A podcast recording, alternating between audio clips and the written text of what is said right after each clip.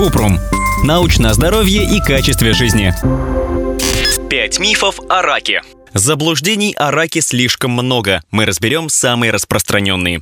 Миф первый. Рак заразен. Нет никаких научных доказательств того, что раком можно заразиться. Поэтому не стоит избегать людей с онкологическими заболеваниями. Наоборот, главное, что можно сделать для близкого человека, который болен раком, это побыть рядом. Хотя сам по себе рак не заразен, есть вирусы, которые могут вызывать рак. Вирусы папилломы человека – инфекция, которая передается половым путем и может вызвать рак шейки матки и другие формы рака. Гепатит Б или С Вирусы передаются при половом акте или через инфицированные иглы для внутривенных инъекций и могут вызвать рак печени.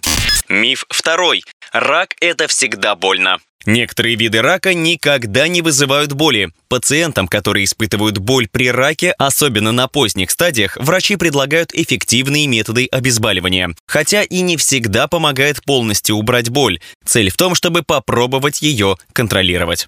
Миф третий. Постоянный скрининг с помощью современных методов диагностики помогает обнаружить рак на ранней стадии.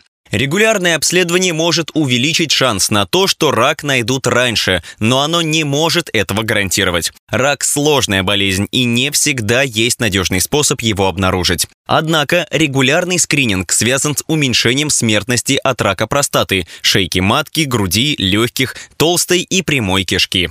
Миф четвертый. Операция по удалению рака вызывает его распространение. Нет никаких доказательств того, что операция может вызывать распространение рака. В операционной хирургии используют меры для профилактики заражения. Например, если нужно удалить ткань в разных областях тела, врачи используют отдельные хирургические инструменты для каждой области. Хирургическое удаление рака часто первый и наиболее важный этап лечения.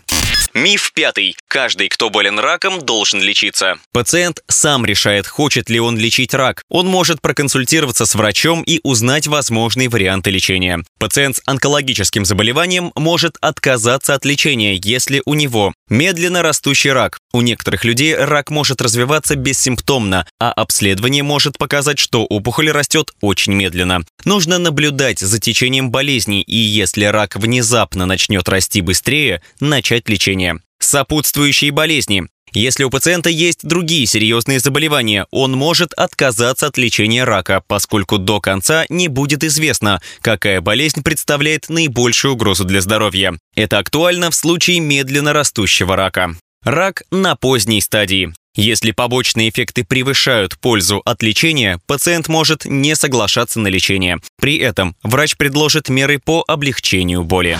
Ссылки на источники в описании подкаста. Подписывайтесь на подкаст Купрум, ставьте звездочки, оставляйте комментарии и заглядывайте на наш сайт kuprum.media. Еще больше проверенной медицины в нашем подкасте без шапки. Врачи и ученые, которым мы доверяем, отвечают на самые каверзные вопросы о здоровье. До встречи